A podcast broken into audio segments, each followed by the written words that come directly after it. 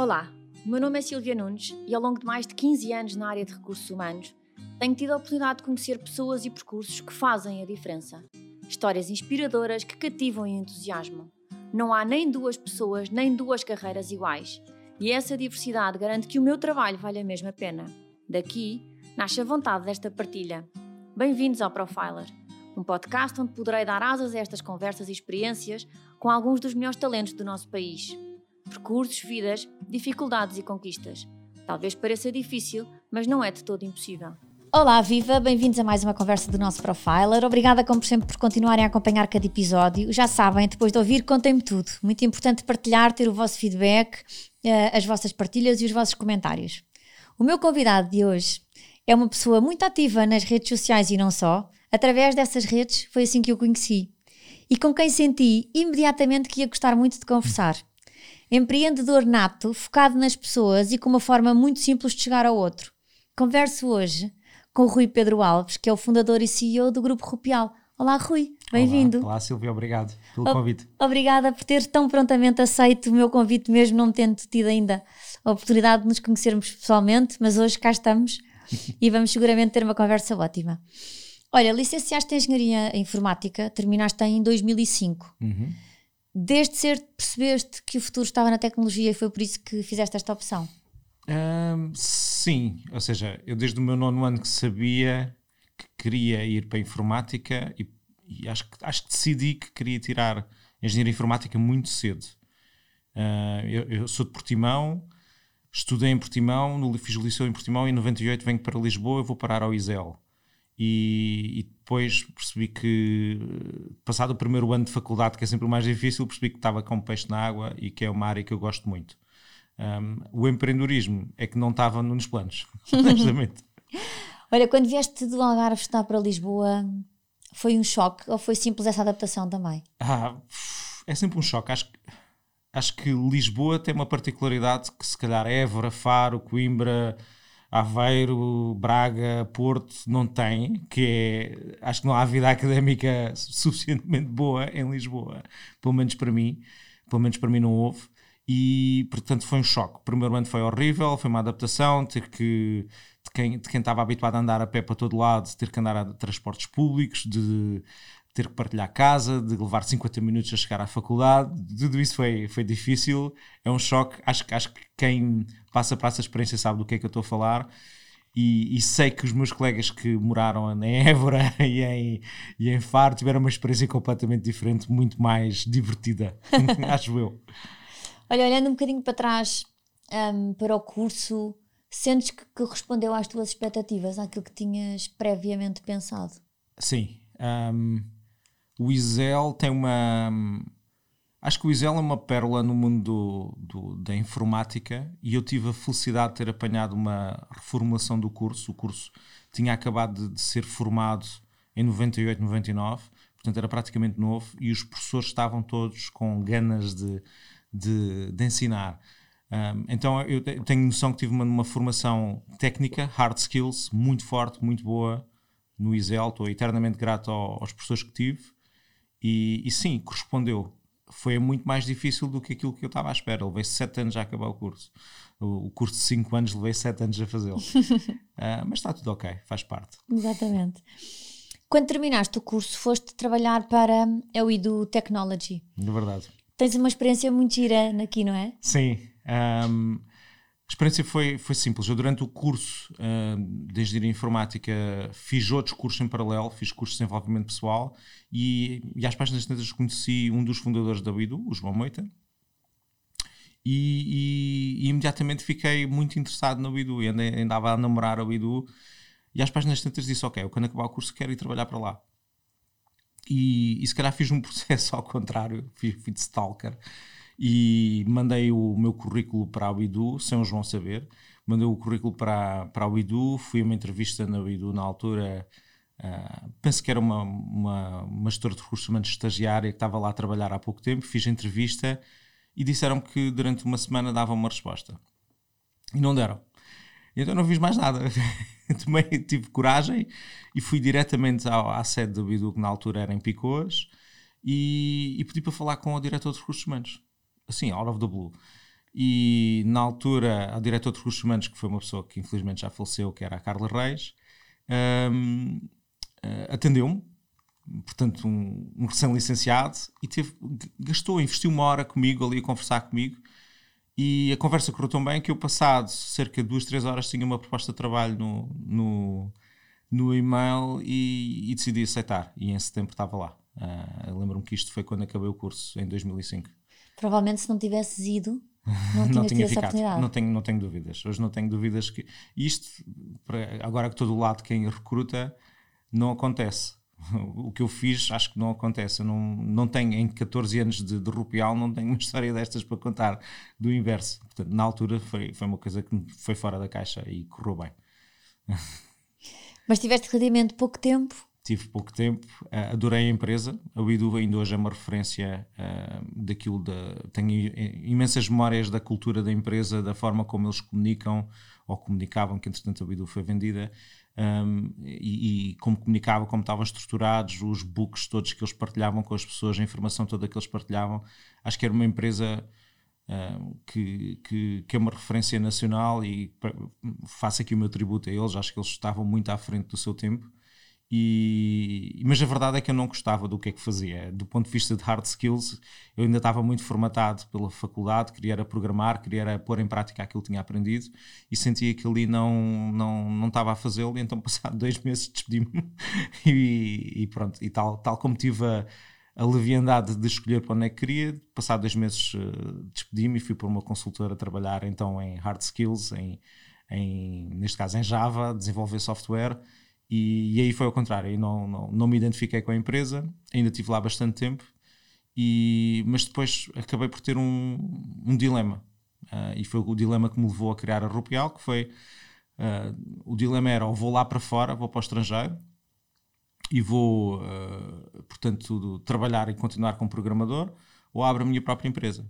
E fui a entrevistas, fui à Irlanda, recebi propostas de trabalho, ia ganhar uma pipa de dinheiro, mas às páginas tantas percebi que a única razão pelo qual estava a ir para o estrangeiro era só uma, era dinheiro. E aquilo não me fez sentido para mim. Não me fez sentido porque ia mudar de cidade, ia para Dublin, ainda por cima quando eu fui a Dublin aquilo estava a chover, estava mau tempo, aquilo uma cidade muito escura. Eu hoje em dia adoro Dublin, mas na altura não gostei nada. E, e aquilo não me fez absoluto sentido nenhum. Então, ok, decidi, tinha 26 anos um, e pensei, olha, se é para arriscar, que seja agora. E, e foi aí que deu o primeiro passo também para criar a empresa. Eh, a Rupial. Aquilo claro que, que a minha pergunta é essa: como é que aos 26 anos, com relativa pouca experiência profissional, Sim. surge, eu não digo a vontade, porque a vontade eu percebo, mas a, a ideia, não é? A própria ideia, a, a própria, o desenho da concepção de hum, vou trabalhar por conta própria, vou ser empreendedor, vou criar a minha própria empresa. Eu acho que, acho, acho que não era tanto de.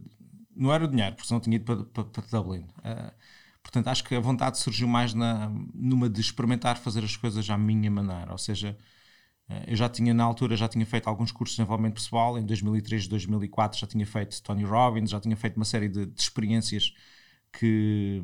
E, e, percebia que existia outra forma de liderar e outra forma de fazer tratar as pessoas e de, e, e, de, e, de, experimentar fazer as coisas diferentes, então quis pôr isso em prática.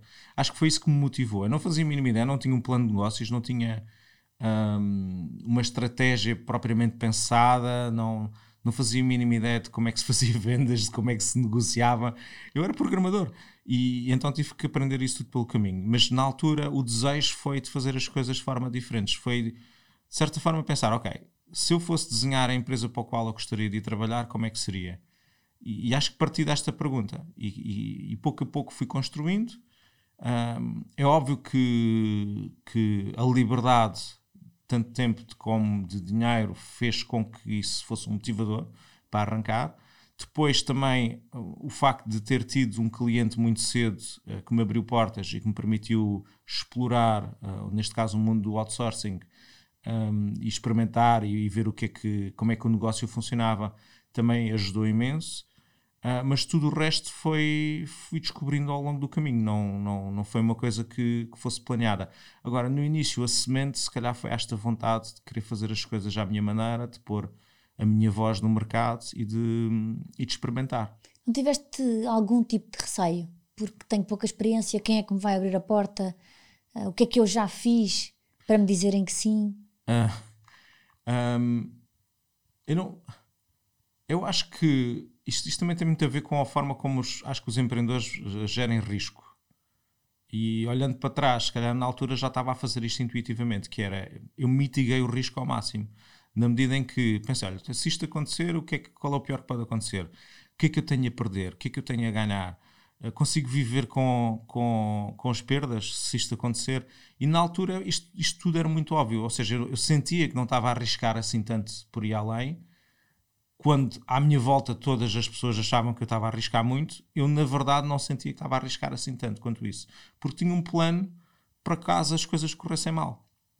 Pá, essas coisas corressem mal, tinha sempre a oportunidade de ir para o estrangeiro e trabalhar e fazer aquilo que inicialmente me tinha proposto. Portanto, eu não sentia que havia um grande uh, risco e daí não ter um grande receio. Claro que houve receios ao longo do caminho e houve medo ao longo do caminho. Mas naquela fase inicial, naquele momento da semente e da concepção, não, não houve um receio. Um, felizmente. Agora, o medo está sempre presente, não é? Eu não conheço nenhum empreendedor que não vive em medo, seja, nem que seja um medo que acho que é comum para toda a gente, que é o medo de perder as coisas que já conquistou. Acho que não, não só, só se calhar só um guru do, de budista é que se calhar não, não tem esse receio não, e, não, e, e como é que nós lidamos com esse receio? Uh, lidando.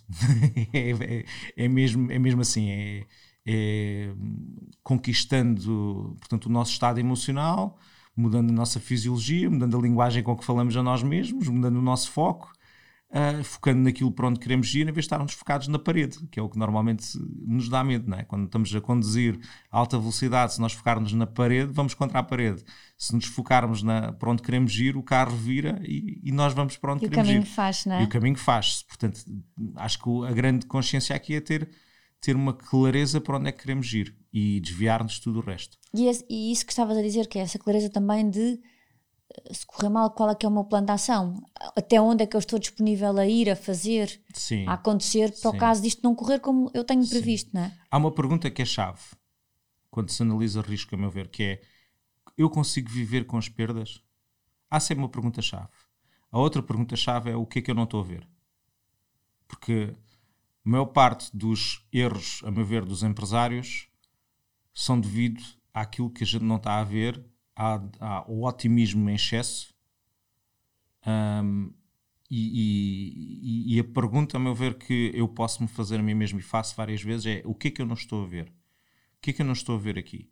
E uh, essa pergunta é mágica porque nos obriga a analisar as coisas de, outra, de outro prisma, com outro chapéu, sem ter o chapéu otimista, empreendedor que quer fazer mais negócios e fazer mais dinheiro e vai correr tudo bem, obriga-nos a pensar um, no que, é que, no que é que pode estar ali que a gente não está a ver e que outros poderão ajudar-nos. E a outra é se eu consigo viver com as perdas que, se acontecer este plano desastroso, será que eu consigo sobreviver? Uh, estas duas perguntas, a meu ver, são chave para, para a análise de risco. Olha, mantiveste sempre a tua vertente académica muito ativa. Fizeste várias formações em vendas, em negociação, em liderança, em falar em público, uma pós-graduação em gestão tens, sentes, foste sempre sentindo essa necessidade de ir a continuar sempre a aprender, Sim. fazer sempre mais e melhor, Sim. mantendo este, este, esta vontade, não é? esta predisposição para aprender continuamente. Sim, porque o, o treino nunca acaba. Um, e, e, aquilo que. Vamos lá ver uma coisa: os negócios, se não são o dobro daquilo que os empresários gostariam que fossem, só há um responsável: é o empresário.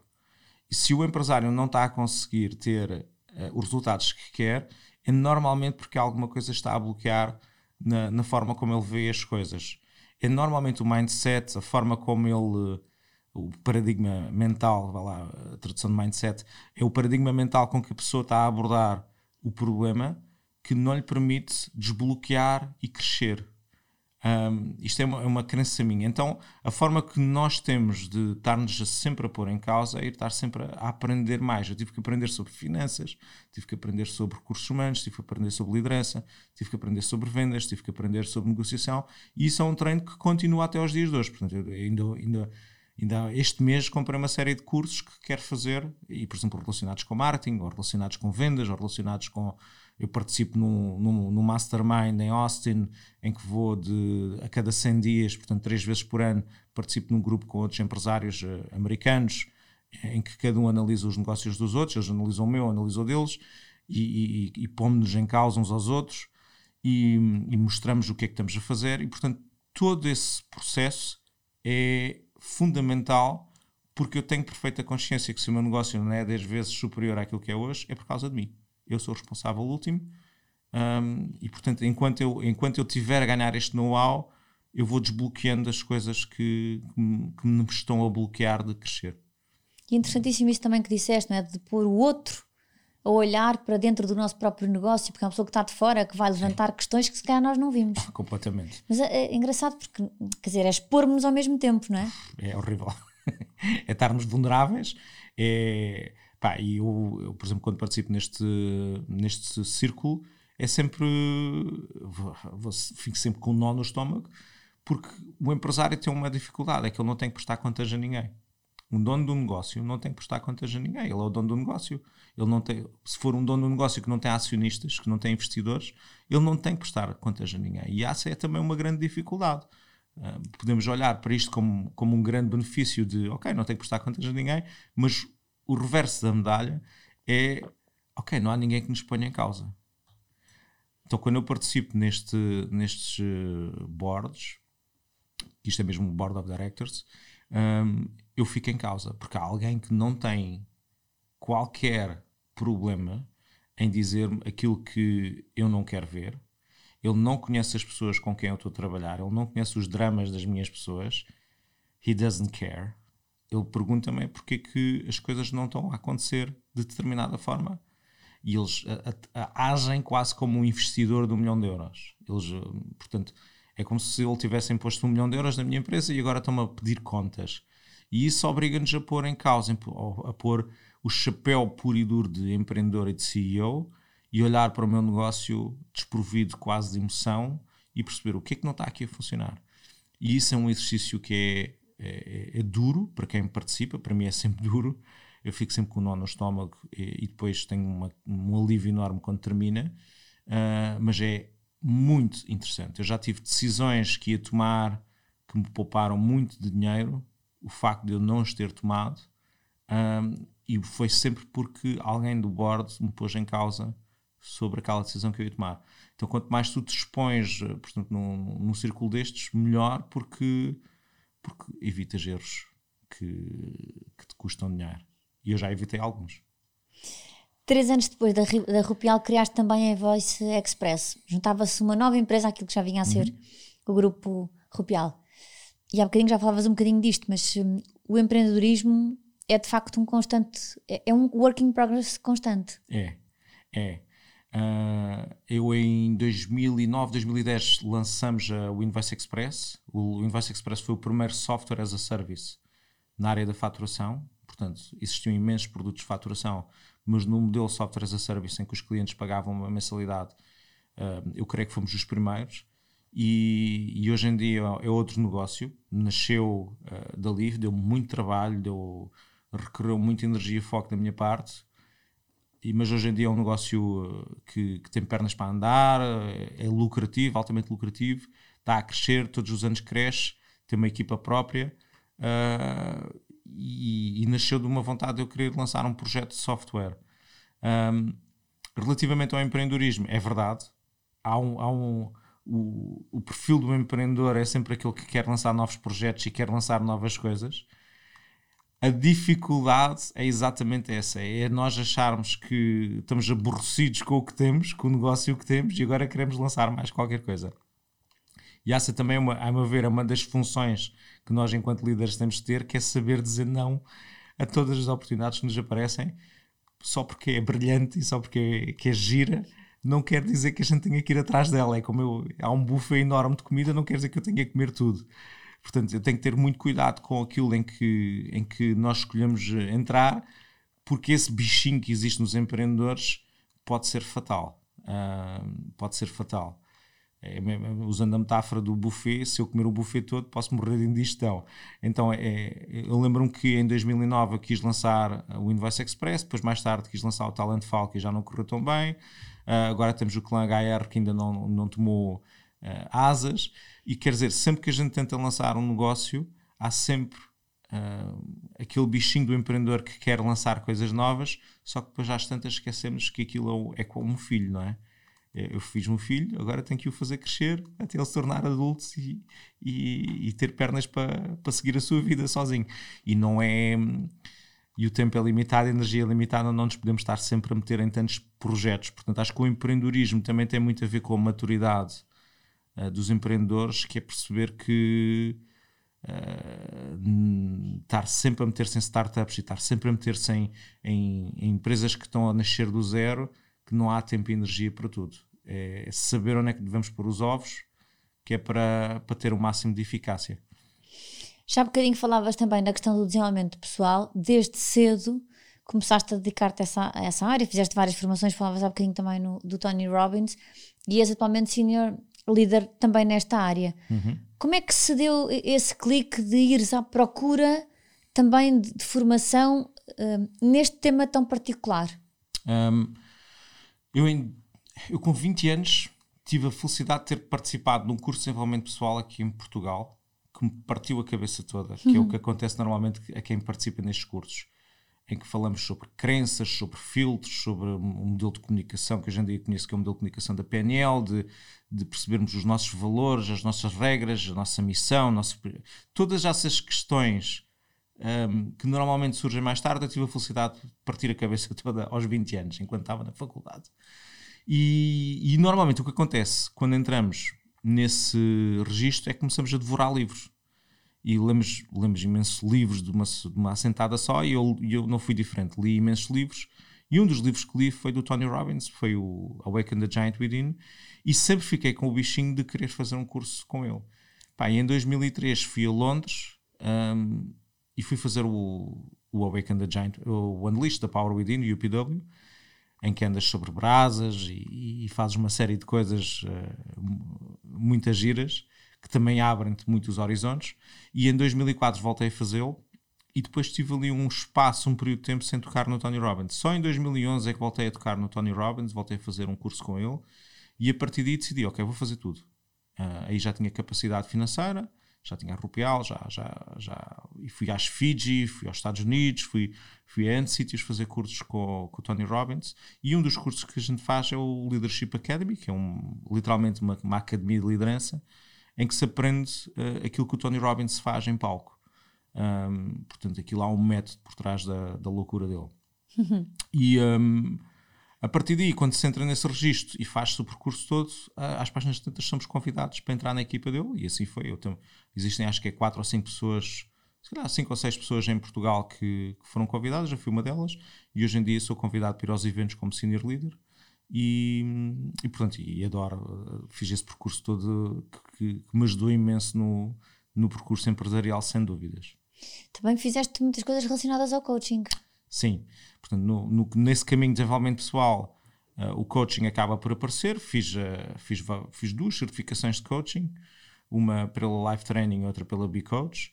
Um, já fiz cursos PNL, já fiz uh, praticamente esse caminho todo de desenvolvimento pessoal, you name it, eu praticamente já o fiz.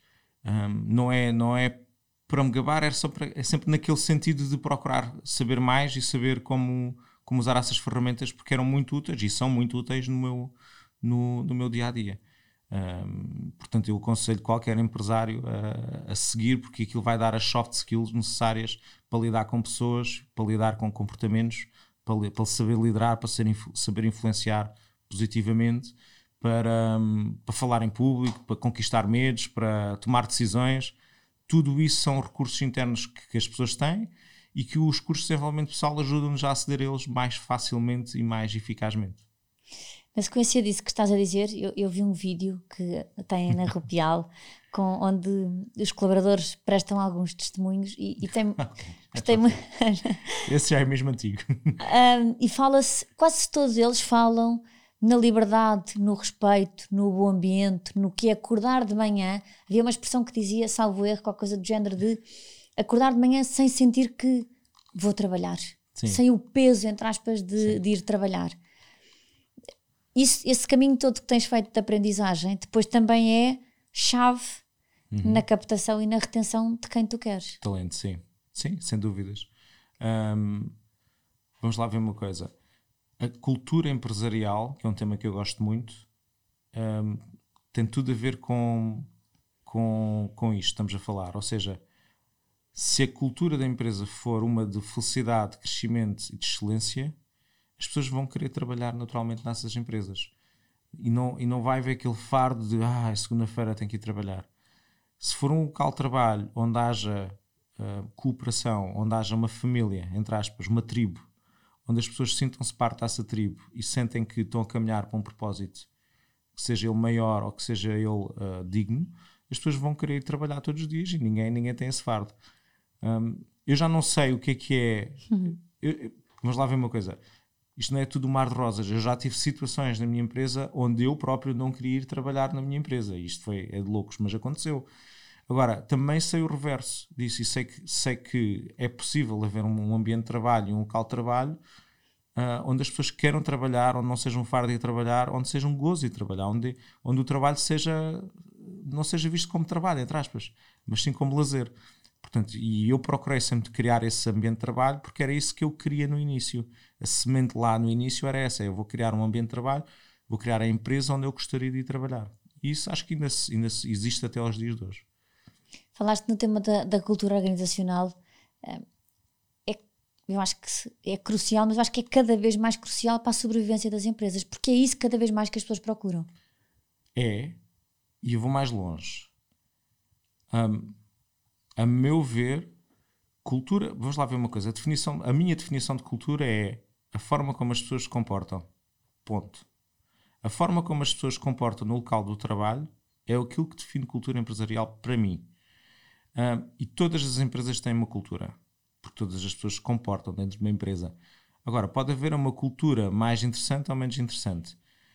E o que é que isto. Onde é que isto por, porquê que isto é tão importante?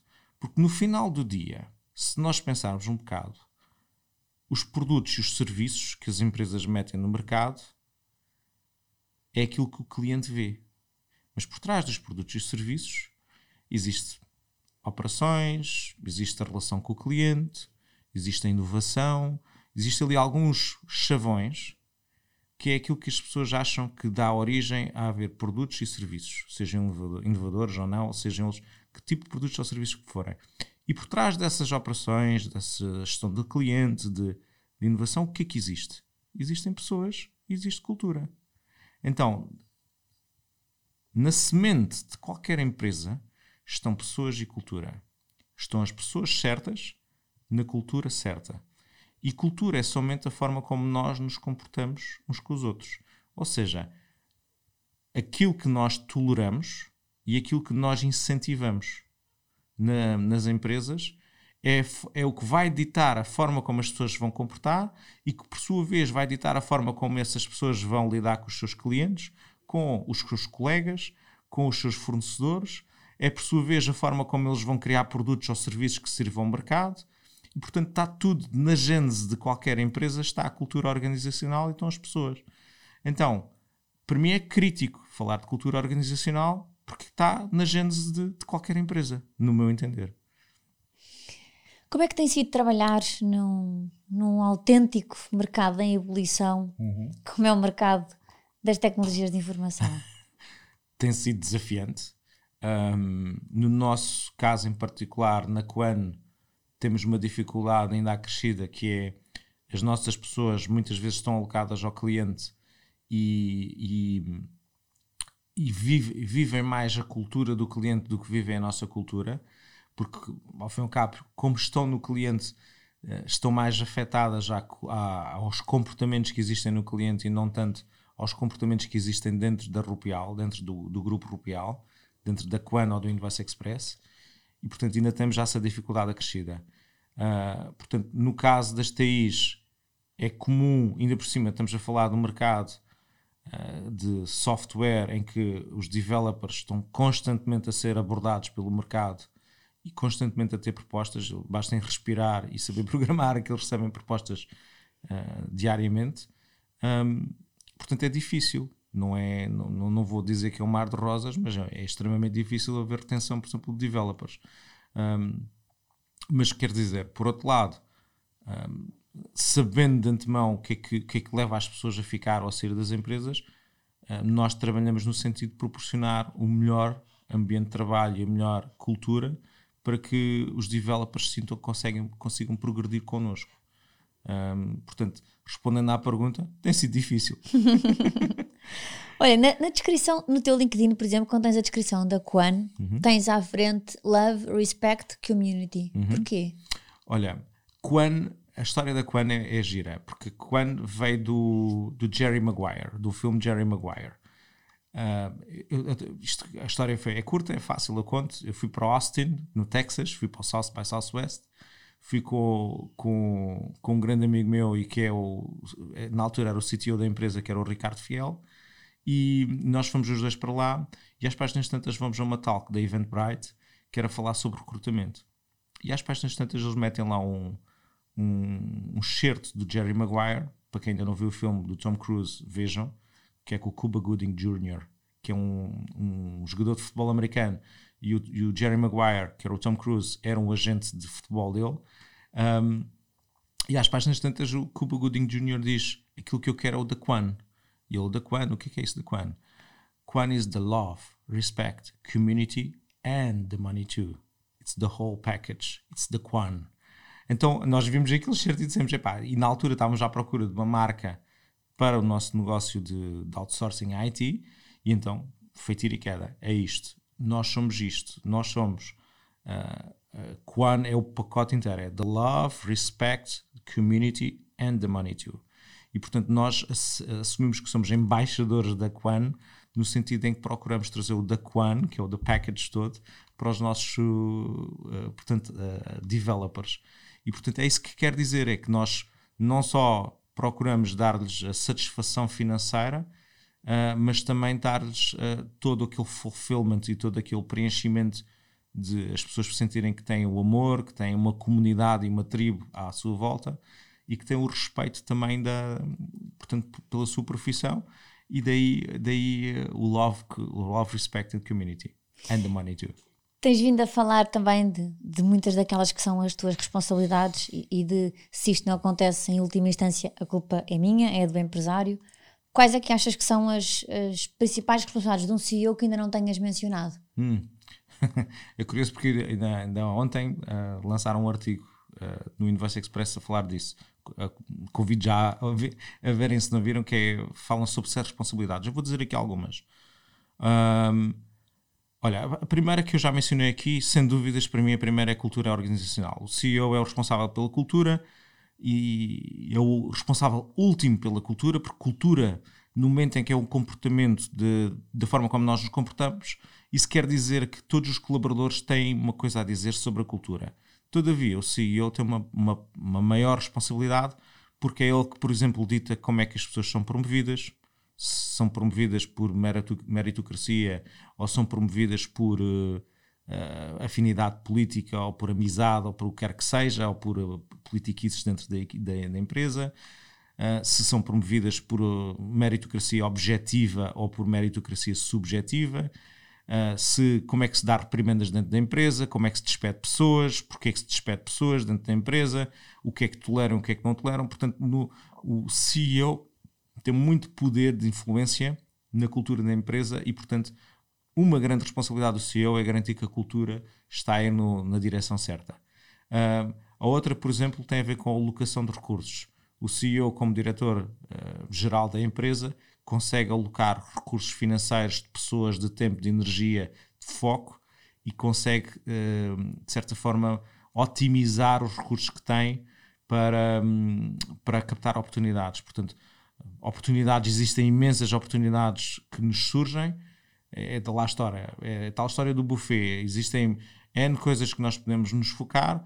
Cabe ao CEO saber onde é que vai alocar os recursos para perseguir que oportunidades é que quer perseguir. Portanto, há também outra responsabilidade que eu acho que, que, que os CEOs têm. Pai, há mais, deixa-me pensar, uh, cultura, CEOs na maximização de otimização de, de recursos. Agora está-me a dar uma branca. Um, olha, neste momento não me ocorre nada. Provavelmente daqui a um segundo ou outro vai-me querer ficha yeah. e vou-me lembrar. Eu, eu vou dizer. Mas uh, ainda há bocado estive a ver no artigo e, tinha, e eu na, na, altura escrevi o artigo e tinha sete coisas que me lembrava que não se podia delegar. olha, este também seguramente. A estrutura organizacional, por exemplo. A estrutura organizacional. Uh, como é que as funções que nós precisamos para realizar os trabalhos, a clareza do objetivo, está-me a cair tudo agora, a clareza do objetivo e a clareza nos obstáculos, por exemplo, ter uma noção clara do que é que nós estamos a tentar perseguir na, nas organizações e, acima de tudo, ter uma clareza naquilo que nos está a impedir de chegar ao ponto B, uh, acho que é fundamental. A comunicação da missão, da visão, do propósito, da inspiração das pessoas é uma função que o CEO deve ter e que, acima de tudo, mais do que a motivação, porque a motivação, a meu ver, é uma coisa que é muito pessoal e, e, e não cabe ao CEO fazer de babysitting. As pessoas têm que descobrir como é que se devem motivar-se a si próprias. Eu não acredito na motivação por parte do, do CEO ou, da, ou das chefias, acredito muito na inspiração. O CEO está lá para inspirar, para criar um propósito maior e para fazer com que as pessoas se identifiquem com esse propósito. A motivação cabe a cada, um de, cada uma das suas pessoas, é como o banho, é até preciso tomar banho todos os dias. Então acho que, acho que a motivação é uma coisa muito pessoal. A inspiração já não, acho que a inspiração é uma coisa que é fundamental no papel do CEO. Mas pronto, olha, já disse aqui mais algumas. Lembrei. Um, é seguramente abordado por, hum, por várias pessoas eh, que, que, querem ou que têm intenção de montar o seu, seu próprio negócio para ver, para te fazerem perguntas, que ideias é que tu tens. Hum, um, achas que ainda temos muito receio de arriscar? Dois, que conselhos é que costumas partilhar? Eu acho que ainda há receio de arriscar. Um, porque há receio sim. de falhar, porque somos julgados se falharmos, talvez também? Também. Um, acho que não existe uma, uma única alminha que eu conheço que não tenha medo do que os outros pensam de, si, de nós próprios. Digam-me o que disserem, nós vamos sempre estar, pelo menos na minha experiência das pessoas que eu conheço, vamos, ter, vamos estar sempre vulneráveis àquilo que os outros pensam sobre nós. Portanto, o problema não é, não é a gente achar que os outros, o que é que os outros vão achar de nós, é como é que a gente lidamos com isso. E, e eu posso lidar com isso de uma forma que me paralisa, ou posso lidar com isso como um obstáculo que eu vou ter que superar. Um, portanto, ponto número um: esse receio vai sempre existir. Se estão à espera de, de acabar com esse receio, esqueçam, ele vai sempre estar lá. O, o, medo de falhar vai estar sempre lá. O ponto não é esse, o ponto é, ok, como é que eu tendo este medo de falhar consigo avançar na mesma? E para isso eu já falei aqui, um, por exemplo, uma estratégia que eu tenho, é, e acho que. E eu tenho esta crença, eu acredito mesmo que os bons empreendedores não arriscam muito. Isto é uma crença minha. Uh, os bons empreendedores, aqueles que fazem mesmo muito dinheiro, que, que capitalizam as suas uh, oportunidades, não arriscam muito. E passo a explicar. Aquilo que nós percepcionamos como risco na verdade, para estes empreendedores, o que eles fazem é arranjar um plano para mitigar esse risco, para, de certa forma, perceberem quais são as consequências do que pode vir a acontecer e mitigar no sentido de criarem planos de backups. Por exemplo, vou dar um exemplo. O Richard Branson criou uma. Isto é conhecido, está estudado nos livros, mas criou uma. Criou a Virgin Atlantic que era a operadora, portanto, de, de aviões da Virgin. E uma das coisas que ele fez no início, para mitigar o risco, foi ele não comprou um único avião.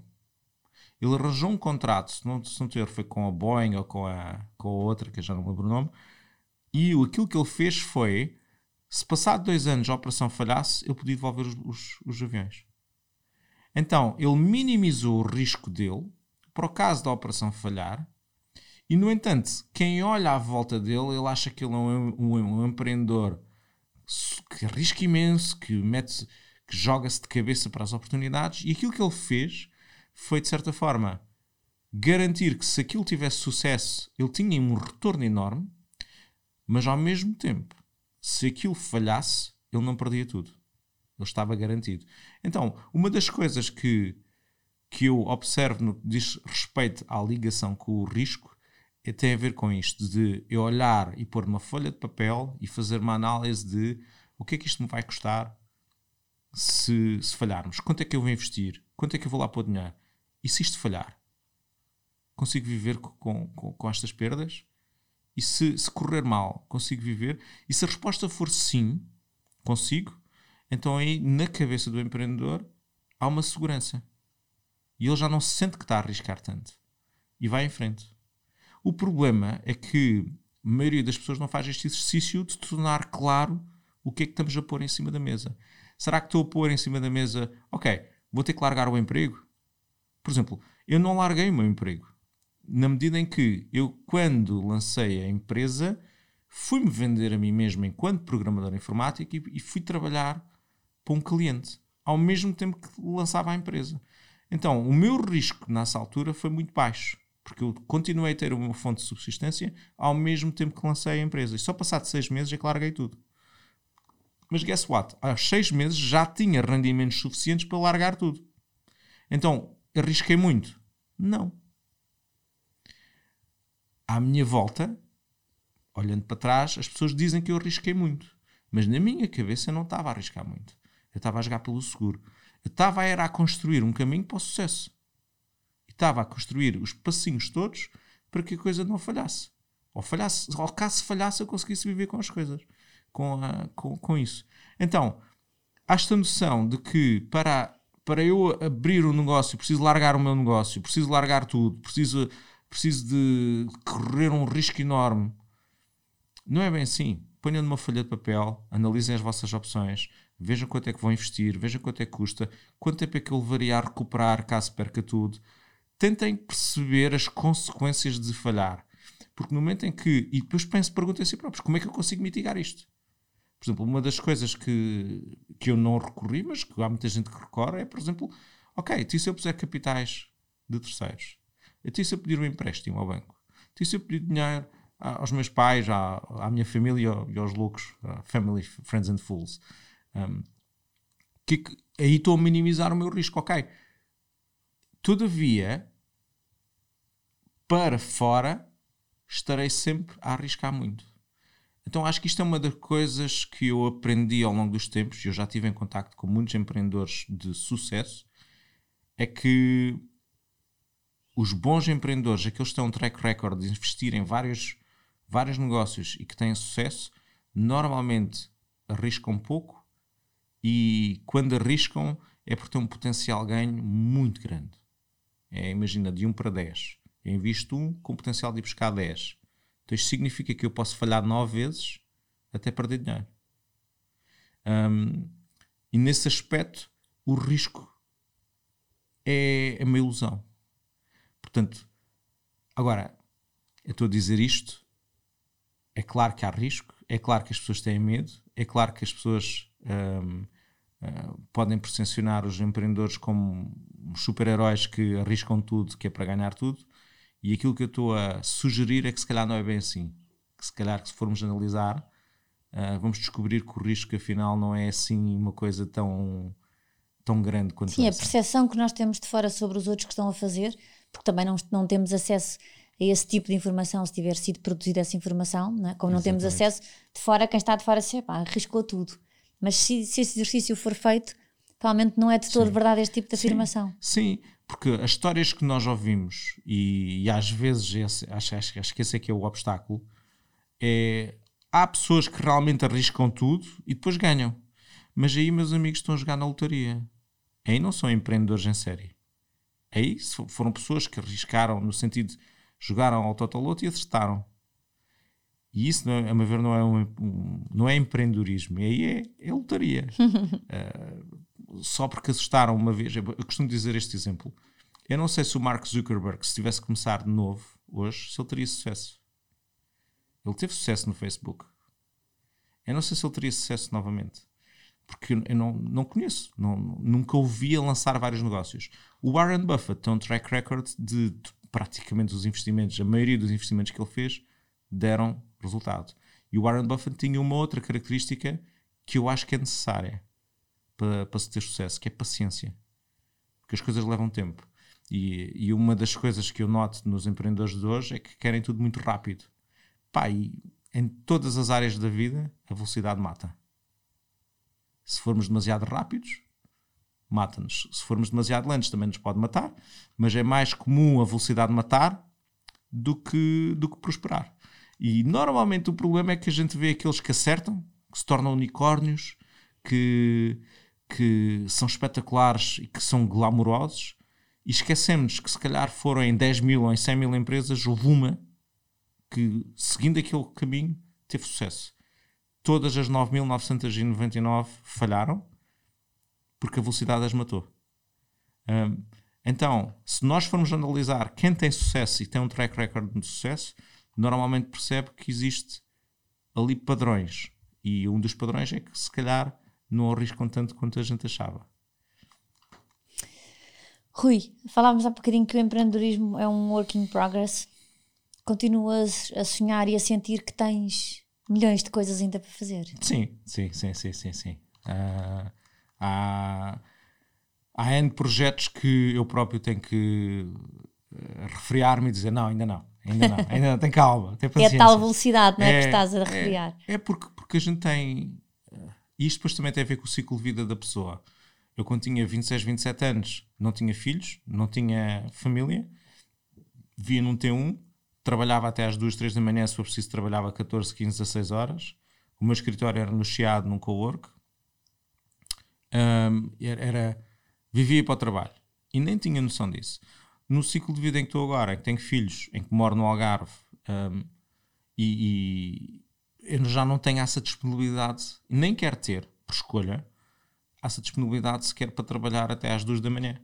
Eu hoje em dia, na altura, não levantava mais tarde. Hoje em dia é, são 10 e meia da noite, se calhar estou a dormir. e se os miúdos estiverem a dormir, estou a dormir. E portanto, mas isso traz outras consequências. Levanto mais cedo, faço as coisas de manhã, tenho outro ritmo. Então, saber gerir o nosso tempo e energia é chave, é determinante e perceber que eu não consigo ir a todas. Já não dá.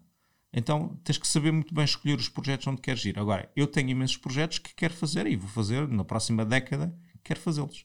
Um, quero fazê-los acontecer. Só que eu penso assim, já penso há década. Ok, se calhar ainda tenho 3, 4, 4 décadas de vida, pelo menos. Tenho 45, pelo menos 4 décadas de vida. O que é que eu quero fazer nessas décadas? Não é no próximo trimestre, não é no próximo semestre ou ano, é ok, o que é que eu quero fazer na próxima década? Onde é que eu quero estar? Com quem? A fazer o quê? Pá, e sim, tenho imensos projetos ainda que quero fazer. Qual é que achas ao longo destes anos enquanto empreendedor, qual é que achas que foi o obstáculo, a situação que tiveste que foi mais complicado de ultrapassar, que no primeiro momento pareceu francamente difícil, mas depois não consideraste tudo que era impossível e seguiste em frente?